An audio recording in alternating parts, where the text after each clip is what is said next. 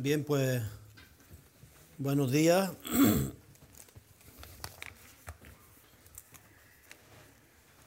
Me alegro mucho de, estar aquí, de poder saludaros.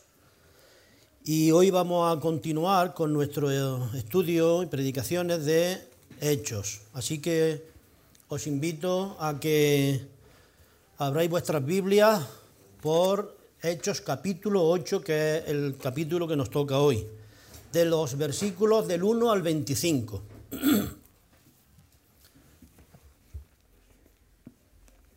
Del 1 al 25. El título es, el que le he dado a él, La persecución ayudó a la predicación. En nuestro estudio de, de, este libro de Hechos, en nuestro recorrido que llevamos hasta ahora, de Hechos de los Apóstoles, hoy llegamos al capítulo este en el que comienza la segunda etapa de la expansión del Evangelio que el Señor comisionó y anunció a sus discípulos en el capítulo 1. Si os, acordamos, si os acordáis, capítulo 1, versículo 8. Jesús está hablando a sus discípulos justo antes de ascender al cielo. Y él les dijo algo muy importante. Dijo así, pero capítulo 1, versículo 8, pero recibiréis poder cuando haya venido sobre vosotros el Espíritu Santo y me seréis testigos en Jerusalén, en toda Judea, en Samaria y hasta lo último de la tierra. Y aunque aquí, en estos versículos, están las instrucciones de Jesús para sus discípulos y para nosotros, de serle testigos en todo el mundo, realmente aquí Jesús no les está ordenando que lo hagan ahora, que lo hagan así, sino que lo que Jesús está haciendo es diciéndoles lo que va a suceder. Lo que va a suceder sí o sí. Les dice, recibiréis poder. Eso no depende de ellos. Y me seréis testigos, sí o sí. Primero, en Jerusalén, que es donde estaban hasta ahora, en Jerusalén. Segundo, y aquí están desde, los, desde, el capítulo 1 al 7, están en Jerusalén. Segundo, en Judea y Samaria.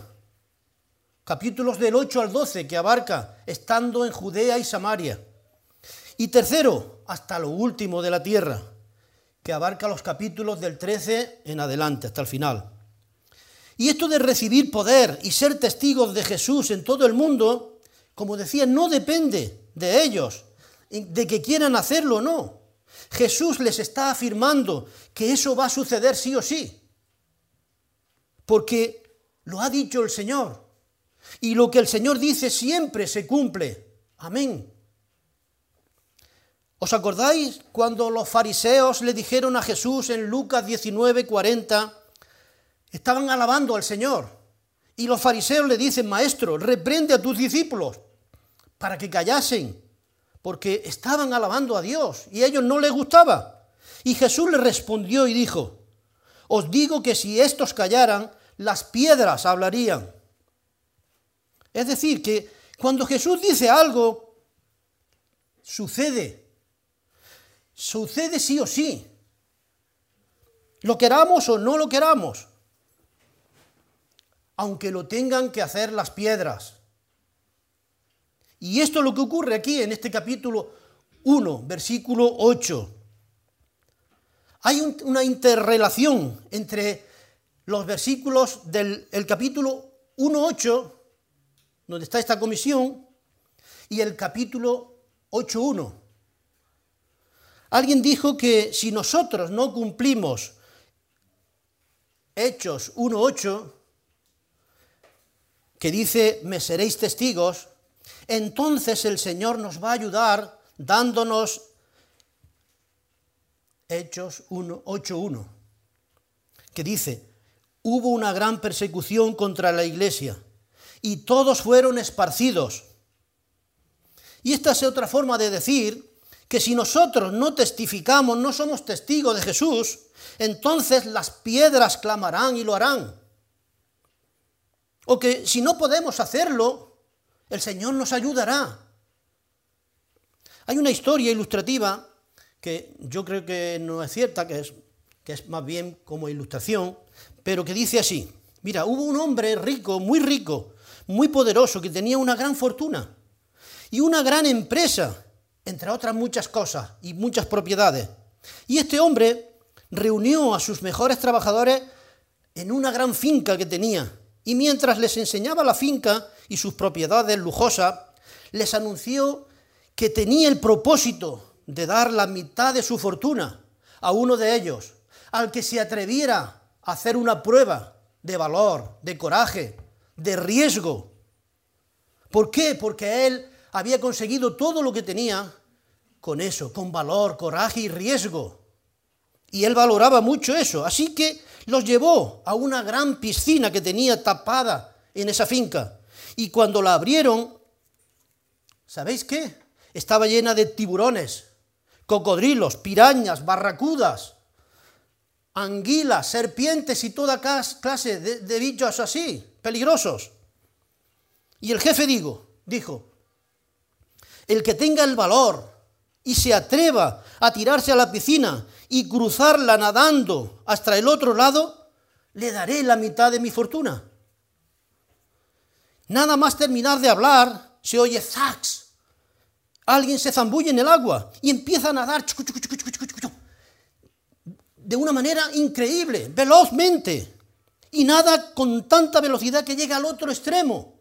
Y sale de la piscina de un salto, exhausto, casi muerto, sin aliento. Y todo el mundo entonces empieza a aplaudir y a gritar, bravo, bravo, eres un héroe. Y el jefe sale corriendo y lo abraza y le dice, felicidades, enhorabuena, has ganado la mitad de mi fortuna. Y le pregunta, ¿quieres decir algo? Y el hombre dice, sí, quiero saber quién me empujó. y esto de alguna forma es lo que está sucediendo aquí con los discípulos del Señor en Jerusalén. Ellos pueden hacerlo, pero a veces necesitan un empujón para cumplir el propósito de Dios.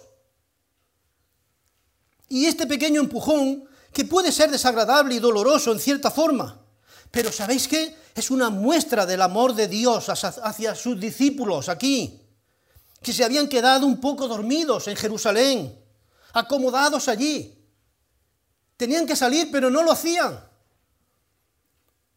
Y el Evangelio tenía que salir de Jerusalén a Judea, a Samaria y por último hasta el resto del mundo.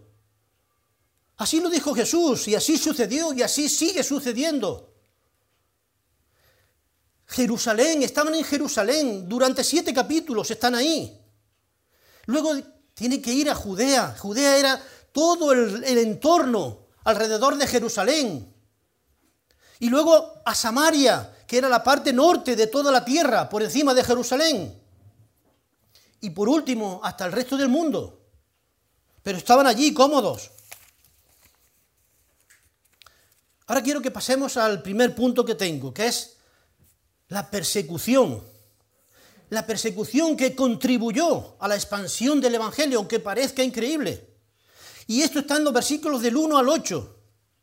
Ahora quiero que recordemos, que nos vayamos al, capítulo 7, que recordemos un poco el capítulo 7, que terminó con una escena muy triste y penosa. Y en esta escena aparecen dos hombres, dos jóvenes que tuvieron una gran influencia en la iglesia primitiva. El primero de ellos fue Esteban, ¿lo acordáis, verdad? Un joven que entregó su vida por Jesús y el Evangelio y que fue apedreado hasta la muerte, convirtiéndose en el primer mártir de la iglesia. Y el segundo joven fue un fariseo que aprobó el apedreamiento de Esteban, que colaboró guardando las ropas de los que mataron a Esteban y su nombre era Saulo de Tarso. Leamos el primer versículo. Dice el versículo 1. Y Saulo consentía en su muerte. En aquel día, en la muerte de Esteban, en aquel día hubo una gran persecución contra la iglesia que estaba en Jerusalén. Y todos fueron esparcidos por las tierras de Judea y de Samaria, salvo los apóstoles. ¿Lo veis? esparcidos por Judea y Samaria, los dos siguientes lugares que el Señor le había dicho. Saulo estuvo presente y participó en la persecución de Esteban y dio su consentimiento para matarlo por apedreamiento. ¿Os acordáis? Y este joven Saulo de Tarso seguro que se admiró cuando vio el rostro de Esteban, cuando miraba al cielo. Y dijo que estaba viendo a la diestra de Dios a Jesús de pie esperándolo. Y este Saulo también miraría, seguro. También miraría al cielo. Pero no pudo ver nada. Pero por supuesto que Pablo deseaba ver pues él, era un fariseo, un fariseo muy devoto. Y más adelante, por supuesto, que, Pablo, que Saulo vio. Más adelante, Saulo pudo ver la gloria de Dios.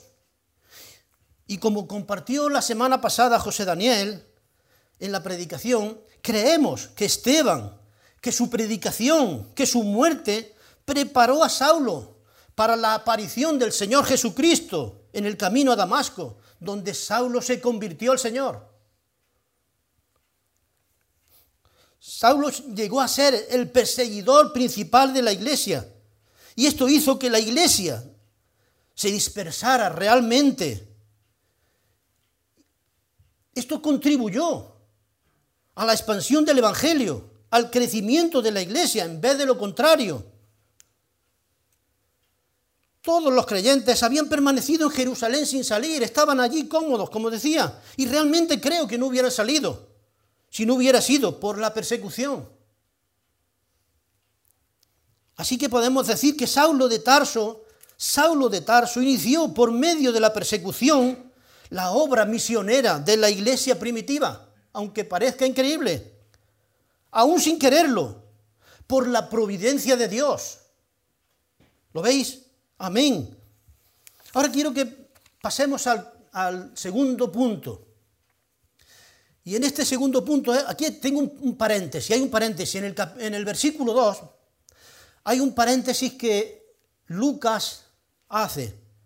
Dice el versículo 2, 8.2, y hombres piadosos llevaron a enterrar a Esteban e hicieron gran llanto por él.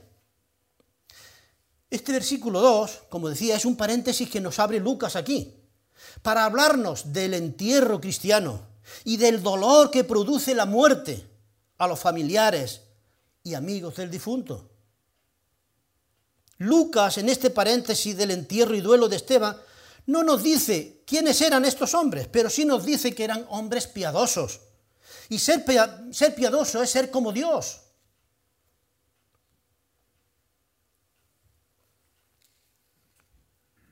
Y nos muestra que a estos hombres les dolió la muerte de Esteban. Y esta era una forma de reconocer que Esteban era inocente, que no había hecho nada digno de muerte y que lo apreciaban también. Y dice el, el versículo que hicieron gran llanto sobre Esteban. ¿Lo veis? Y esto nos muestra un aspecto importante de la muerte. Y es que la muerte conlleva dolor. Siempre. La muerte conlleva dolor, sin importar quién sea el que muere, sin importar que sea creyente o no. Porque podríamos pensar y decir que si el que murió es creyente, pues, pues entonces está en un lugar mejor. Y es cierto. Eso es cierto, pero eso no quita el dolor de perder a un familiar, a un amigo, a un compañero, a un conocido, en definitiva, a un ser querido. Y si además es creyente, como Esteban, eso nos da consuelo y esperanza de la vida eterna. Pero aún así eso no quita el dolor que sentimos ante la muerte, ante la muerte de un ser querido, aunque se haya ido al cielo con el Señor. Así que cuando alguien muere cercano a nosotros, hermanos, hay un tiempo para llorar, como dice la palabra del Señor. Hay un tiempo para llorar y es bueno que nos duela y que hagamos duelo, pues si no seríamos como máquinas, sin sentimientos, como un robot sin dolor. El dolor por la muerte es inevitable y es humano y somos humanos. Y tenemos un gran ejemplo también en nuestro Señor Jesucristo, que como todos bien sabemos, Él lloró ante la tumba de su amigo Lázaro, ¿acordáis? En Juan 11:35, el versículo más corto de la Biblia, dice, Jesús lloró. Y Jesús sabía que lo iba a resucitar unos minutos más tarde. Sin embargo, Jesús lloró por la muerte de su amigo Lázaro. ¿Por qué? Porque la muerte produce ese dolor implícito, lo lleva, ya que la muerte, ¿sabéis? La muerte es el resultado del pecado. Y el pecado siempre produce dolor, siempre. Bien, después de este paréntesis, quiero que veamos los versículos del 3 al 8. Versículos del 3 al 8, donde se narra la persecución y los resultados de la persecución. Mirad lo que dice el versículo 3. Y Saulo asolaba la iglesia, y entrando casa por casa arrastraba a hombres y a mujeres y los entregaba en la cárcel. Este Saulo era un hombre fanático y lleno de celo, como él mismo escribió más tarde. ¿Os acordáis? En Filipenses 3:6 dijo de sí mismo, en cuanto a celo, perseguidor de la iglesia. Saulo está súper entusiasmado y motivado en destruir la doctrina de los apóstoles, porque para él era una herejía, para él era una ofensa a Dios. Saulo era sincero, pero estaba sinceramente equivocado, como él mismo comprobaría más adelante. Y podemos ver aquí en estos versículos el efecto de la persecución, efecto que siempre es el mismo. En realidad la persecución no estorbó a la iglesia, más bien le ayudó, ayudó a la iglesia a anunciar el Evangelio en todas partes.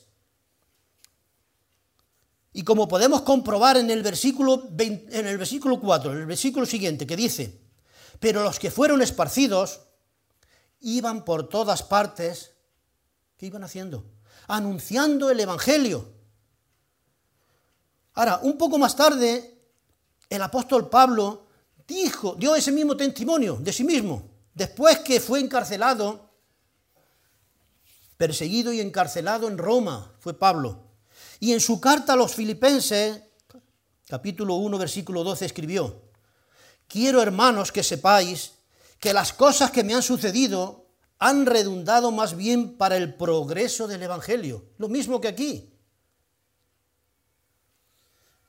No creo que la iglesia pueda ser fácilmente dañada desde afuera, pero sí creo que puede ser dañada más fácilmente desde adentro, como vamos a ver después en el siguiente punto de este capítulo, con un ejemplo que el Señor nos da aquí en su palabra a modo de advertencia de Simón el mago.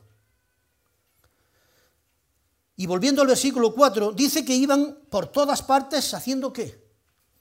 Anunciando el Evangelio. Ahora pregunto, ¿por qué hacían eso? ¿Lo tenían como propósito? ¿Lo tenían todos así? Dice que iban por todas partes anunciando el Evangelio. ¿Sabéis por qué? Porque eso era natural en ellos.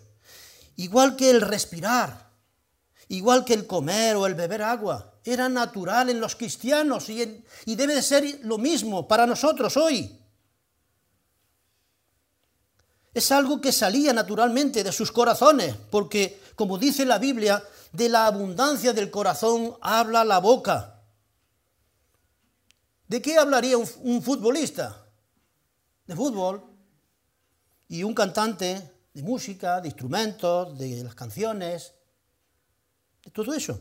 Pero un cristiano que está lleno de la palabra de Dios y del Dios de la palabra, ¿de qué habla? Sin tener que esforzarse siquiera, vaya por donde vaya. Del Evangelio de Jesucristo, del Evangelio de salvación, de Cristo. Eso es lo natural para aquellos cristianos y debe de ser lo natural para nosotros hoy, que de forma natural seamos testigos de Cristo con palabras o con hechos, o con las dos cosas. Leamos ahora los versículos del 5 al 8. Fijaros lo que dice. Aquí en estos versículos podemos ver a Felipe, que fue el segundo diácono elegido en el capítulo 6 que compartió Alison. El segundo diácono o servidor elegido después de Esteban. Y Felipe llegó a ser un verdadero, verdadero testigo del Jesús en Samaria. Dice así la palabra de Dios, versículo 5. Entonces Felipe, descendiendo a la ciudad de Samaria, les predicaba a Cristo. Y la gente unánime escuchaba atentamente. Subrayar eso. Predicaba a Cristo y escuchaba atentamente la gente. Las cosas que decía Felipe, oyendo y viendo las señales que hacía. Porque de muchos que tenían espíritus inmundos salían estos dando grandes voces, y muchos paralíticos y cojos eran sanados, así que había gran gozo en aquella ciudad. El Evangelio ha llegado ahora a Samaria, versículo 1, y Felipe fue muy bien recibido en Samaria, y allí el Evangelio trajo, versículo 8, gran gozo. Gran gozo, ¿por qué? Porque escucharon atentamente, porque recibieron la palabra de Dios con atención, con fe y el Señor les envió gran gozo a aquella ciudad. Y aquí hay algo importante, en este versículo 5 primero, algo que quiero resaltar. Dice que Felipe descendió a Samaria y les predicaba a quién? A Cristo. No les, no les predicaba a Pablo, no les predicaba a Pedro, no les predicaba de Felipe, de sí mismo, no. Les predicaba a Cristo. O sea, Felipe estaba hablando de Jesús, de su evangelio de salvación. Y eso mismo es lo que tenemos que hacer todos nosotros, todos los discípulos de Jesús. Predicar a Cristo y no a nosotros mismos, ni a otros, sino solo a Jesús, crucificado y resucitado para salvación. Y en el, versículo 6 también hay algo a resaltar que quiero. Dice así, la gente unánime escuchaba atentamente a Felipe, lo que Felipe decía de Jesús, y escuchaba atentamente. Primero dice, bien oyendo, primero oyendo, y segundo dice, viendo. Primero oyendo y luego viendo. Primero dice que escuchaban atentamente la palabra de Dios. Ahora, cuando se escucha así al Señor, hay una gran bendición, porque el Señor sabe cuándo alguien se acerca a Él con fe, o con falsedad. Jesús sabe cuando alguien toca sus vestidos para ser sanado, como, como aquella mujer que se acercó a él. Y el Señor sabe también quienes escuchan atentamente su palabra, como estos samaritanos, los cuales fueron llenos de gozo. Ahora pregunto, ¿Cómo escuchamos nosotros la palabra del Señor? ¿Atentamente como ellos? ¿Con todo nuestro sentido? ¿Con todo nuestro corazón? ¿Con todo nuestro ser? ¿O mirando el móvil? De vez en cuando, cada cinco segundos. ¿O viendo los mensajes, oyendo clic, clic, clic? Y distrayéndonos.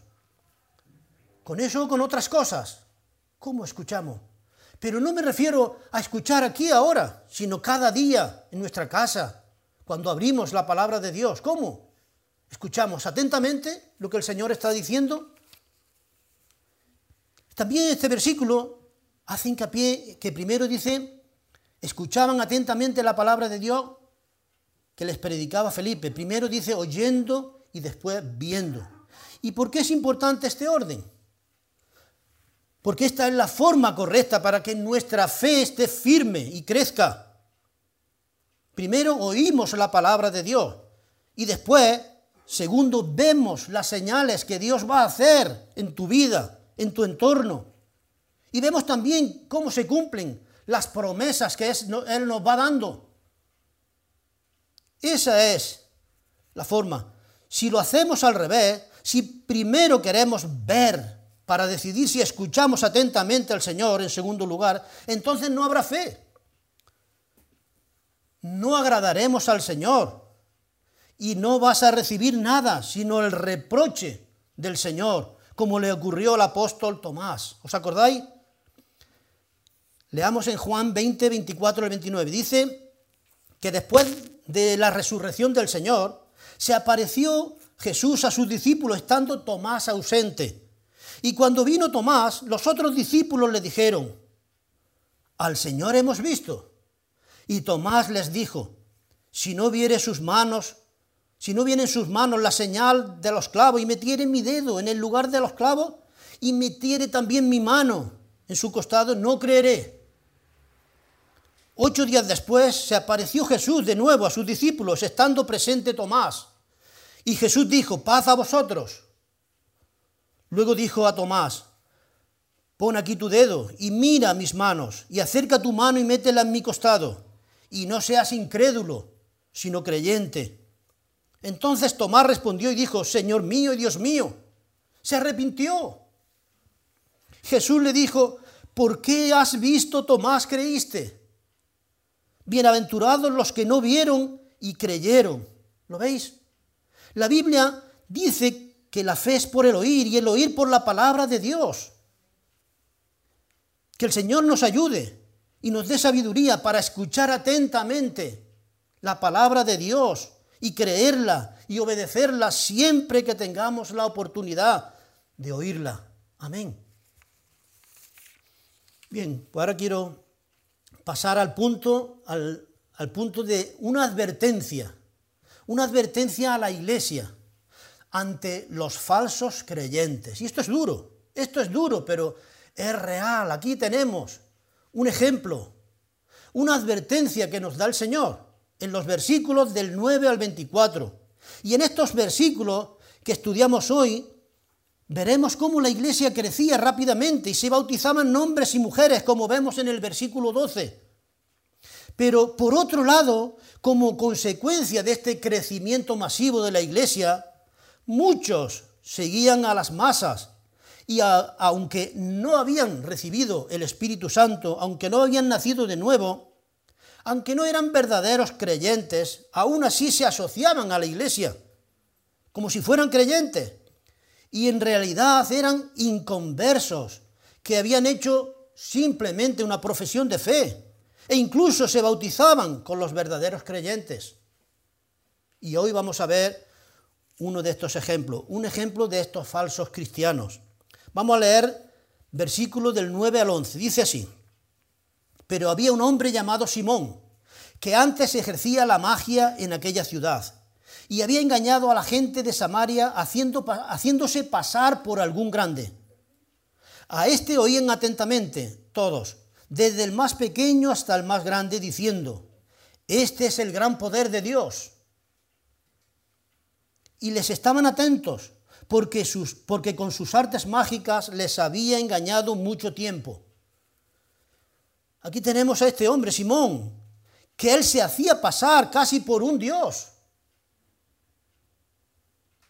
engañando a la gente de Samaria. ¿Sabéis por qué? Porque en Samaria había sed sed de esperanza.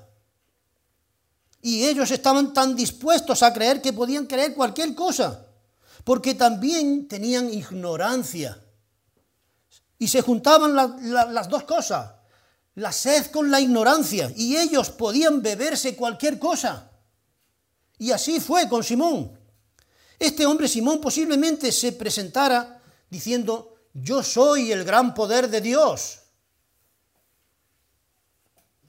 Y hoy en día hay, en muchos lugares pasa lo mismo, en muchas iglesias.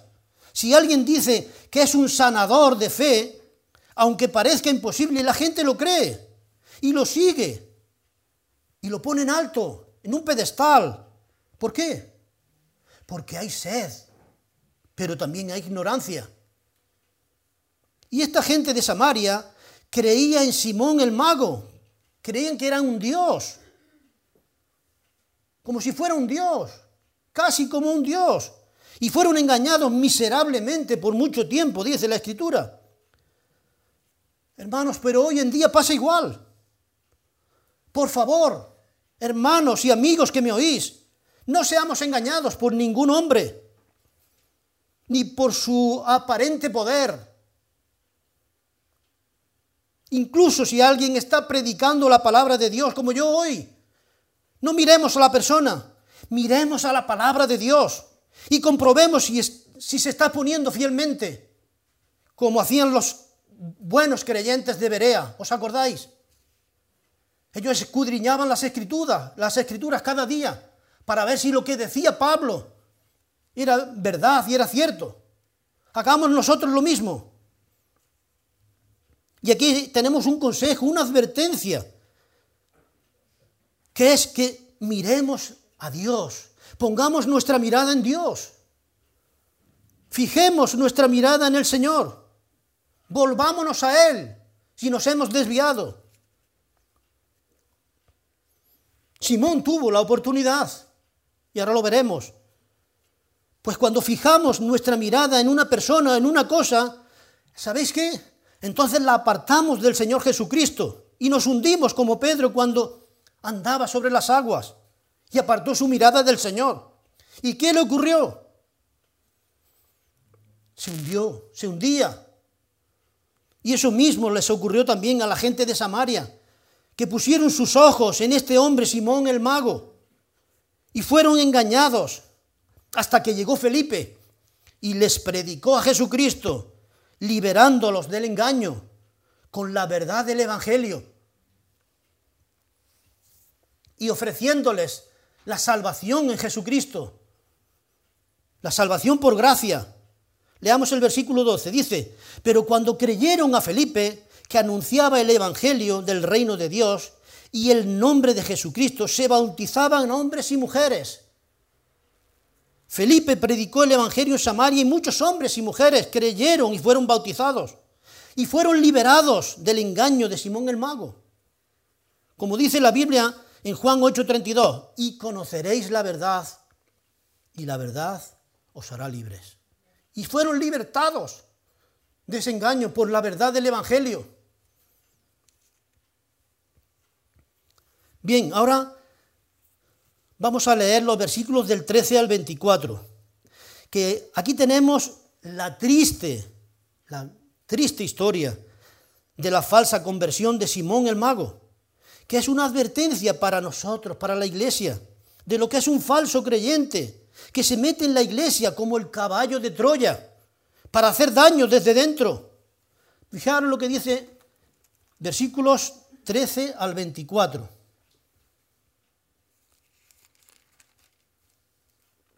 También creyó Simón mismo, y habiéndose bautizado, estaba siempre con Felipe y viendo las señales y grandes milagros que se hacían, estaba atónito.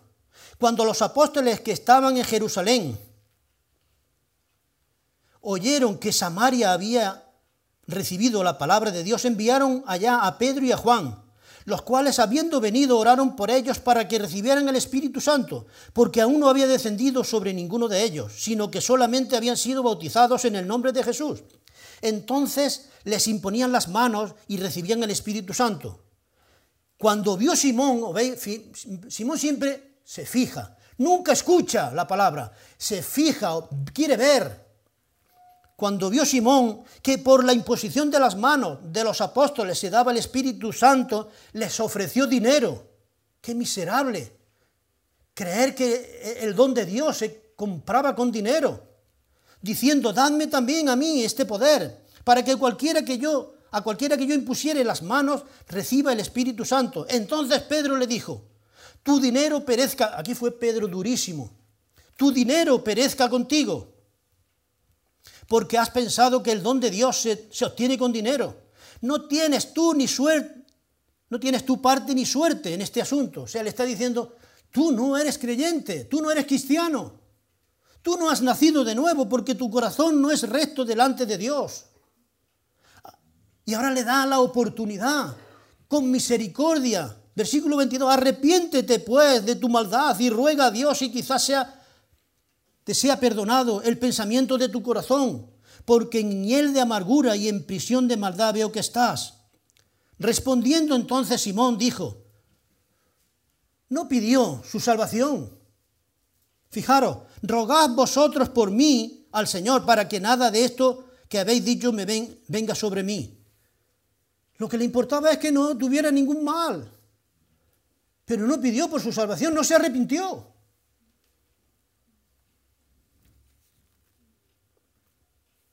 Simón, el gran poder de Dios. Qué triste historia, verdad, qué triste historia. Esta es una advertencia para nosotros de lo que es un falso creyente, que se mete en la iglesia y que puede hacer mucho daño. Fijaros el versículo 13, dice, también creyó Simón mismo, y habiéndose bautizado estaba siempre con Felipe, viendo, siempre estaba con Felipe viendo, viendo. Al revés, en vez de escuchar la palabra y recibirla en su corazón y convertirse, él quería protagonismo, viendo las señales y grandes milagros que se hacían, estaba atónito, dice, estaba engañado, creyendo que eso era lo que él necesitaba. Simón el mago se encontró con Felipe y al parecer hizo una profesión de fe. Pero como podemos ver en estos versículos, Simón fue el primer estafador religioso en la iglesia. Pero por desgracia no fue el último. Simón profesó ser creyente, pero no entró en la fe salvadora. Cumplió todo el ritual externo e incluso fue bautizado y llegó a ser compañero y amigo de Felipe. Iba con él a todos lados. Pero realmente no se convirtió, no nació de nuevo. Y sabéis, hoy en día hay mucha gente así en nuestras iglesias, como Simón el Mago. Muchos de ellos a lo largo del tiempo son tocados por la palabra de Dios y se dan cuenta de su falsedad, de que nunca han sido salvos de que no han nacido de nuevo, de que simplemente han estado asistiendo a la iglesia, acompañando a otras personas creyentes y llevando a cabo ciertos rituales externos que no salvan. Solamente aparentan ser salvos y son engañados. Que el Señor tenga misericordia de ellos, para que se den cuenta, que el Espíritu Santo los convenza de pecado Ahora quiero que reflexionemos al respecto de todo esto. Y os invito a que nos examinemos a nosotros mismos, a que pongamos en práctica lo que el apóstol Pablo dijo a los corintios en 2 de Corintios 13:5. Fijaros lo que dijo Pablo. Examinaos a vosotros mismos si estáis en la fe. Examinaos a vosotros mismos si estáis en la fe. Probaos a vosotros mismos Hermanos y amigos que me oís, es conveniente examinarse a la luz de la palabra de Dios para comprobar si estamos en la fe salvadora de Jesús o no. Este hombre, Simón el mago, tenía todas las señales externas que le identificaban como cristiano. Respondió que creía en Jesús y fue bautizado, como todos nosotros. ¿O no? Pero en realidad no era salvo. Y Pedro, que, tiene que tenía el Espíritu Santo y discernía, lo descubrió y le advirtió y lo invitó.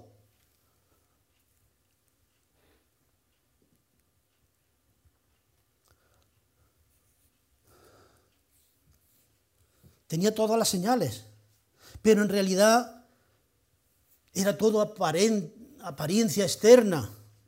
Su interior, su corazón no era recto delante de Dios, como hemos visto en el versículo 21.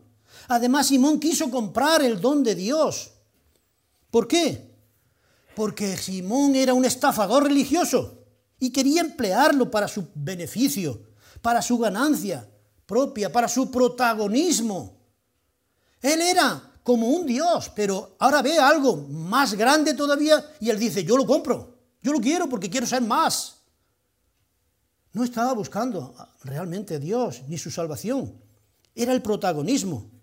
Ahora podemos ver aquí que la persecución desde fuera no fue lo que dañó a la iglesia. En realidad fue un empujón, una ayuda para la extensión del Evangelio. Lo que dañó y lo que daña a la iglesia es la entrada de falsos creyentes en ella. La iglesia siempre es dañada desde adentro, desde sus mismas filas, desde los asientos. donde estamos ahora mismo. Lo mismo ocurrió con el Señor Jesús. Él fue traicionado desde adentro. Uno de sus discípulos, de sus propios discípulos, lo traicionó ante su nación, Judas. Y su propia nación judía también lo traicionó ante el imperio romano. Y fue crucificado. Y lo mismo ocurre hoy en la iglesia del Señor, que es traicionada desde adentro. Recordemos aquella historia verídica de la ciudad de Troya. Esa ciudad era impenetrable, era invulnerable. ¿Hasta qué? ¿Hasta, hasta cuándo? Hasta que entró el caballo de madera en esa ciudad. Y entonces atacaron desde dentro. ¿Os acordáis? ¿Sabéis la historia? Si no, buscadla y leedla. Y así actúa también el diablo. Él comenzó a perseguir a la iglesia luchando contra ella desde afuera, pero descubrió que no tenía éxito, sino todo lo contrario, así que comenzó su ataque desde dentro, con caballos de Troya, introduciendo falsos cristianos que hacen daño a la iglesia, como este Simón, el mago. Hermanos, reflexionemos en esto, que Dios nos dé sabiduría y discernimiento y que hagamos como el Señor Jesús nos enseñó. Él nos enseñó, a orar cada día y nos dijo, vosotros oraréis así. Y entre otras muchas cosas, Él nos dijo, líbranos del mal líbranos del maligno. ¿Oramos eso cada día? Porque Él está ahí, como león rugiente, buscando a quien devorar. Bien, y para finalizar, quiero que presentaros algunas reflexiones, digamos, o más bien, reflexiones para que las pongamos como oraciones personales nuestras, si queremos. Por ejemplo, que el Señor nos ayude, por supuesto, con relación a lo que hemos estudiado, que el Señor nos ayude y nos capacite para aceptar y soportar la persecución que Él permita en nuestra vida, sea del tipo que sea, como decía Isaac, unos serán de una manera y otros de otra, pero todos sufriremos persecución si queremos ser piadosos y seguir al Señor. Que el Señor nos capacite y nos ayude. Segundo, que el Señor nos dé de nuevo y la decisión de serles testigos en donde quiera que estemos o vayamos y anunciemos el Evangelio. Tercero, que el Señor nos ayude también a creer a la manera de Dios y no a nuestra manera, como le ocurrió también a, Simón y a muchos hoy. Muchos de nosotros hemos escuchado a, gente que les predicamos y nos dicen, yo creo a mi manera. ¿Creéis que se puede salvar esa persona? Solamente se salvará si su manera es la manera de Dios. Solamente se salvará si su manera es la manera bíblica, según las escrituras. Cuarto, que el Señor también, Señor, que, el Señor nos libre de querer ser protagonistas como, protagonistas, perdón, como Simón el mago, que no buscaba nada más que eso. Quinto, que el Señor nos capacite y nos ayude también a serle fieles como Felipe y los apóstoles, buscando solo la gloria de Dios, fijando nuestra mirada en el Señor, sin dejar de mirar a Él siempre. Sexto, que el Señor nos guíe y nos ayude a examinarnos a nosotros mismos si estamos en la fe verdadera y salvadora de Jesús, porque podemos estar engañados, como Simón. Séptimo y último, que el Señor obre por su Espíritu Santo para convencer a los que aún no han nacido de nuevo en nuestra iglesia. Y cree que sí lo han hecho.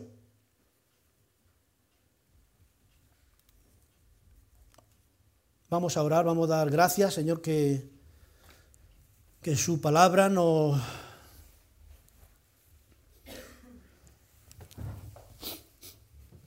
nos ayude. Señor y Padre, te damos gracias, Dios Santo, por tu palabra. Te rogamos, Señor, que caiga en nuestros corazones y que sean buenas en mi, buena tierra, Señor, para que demos frutos, Señor, para tu gloria y honra. Lo pedimos en el nombre de Cristo Jesús. Amén.